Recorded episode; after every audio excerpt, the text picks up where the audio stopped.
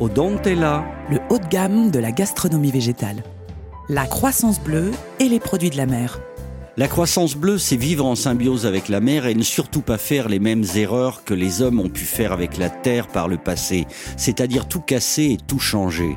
La croissance bleue vise à extraire de manière durable les ressources de la mer. Comme le rappelle le docteur Pierre Caléja, pionnier français de l'aquaculture marine, et fondateur de la société Odontella. le professeur Gudin appelle la culture de l'invisible, c'est-à-dire qu'on va aller puiser ces espèces microscopiques pour leur qualité, on va s'en servir comme une banque où on va récupérer ces espèces qui se cultivent très simplement, très rapidement et avec tous les avantages nutritifs qu'on peut retrouver. En cultivant les microalgues pour fabriquer des substituts végétaux aux produits de la mer, savoureux, riche en protéines et en oméga 3, Pierre Caléja et la société Odontella contribuent ainsi à cette croissance bleue. et vous pouvez les rejoindre en allant voir leurs activités et leurs produits sur le site odontella.com. Et bien sûr sur l'ensemble des réseaux sociaux odontella.com. Odontella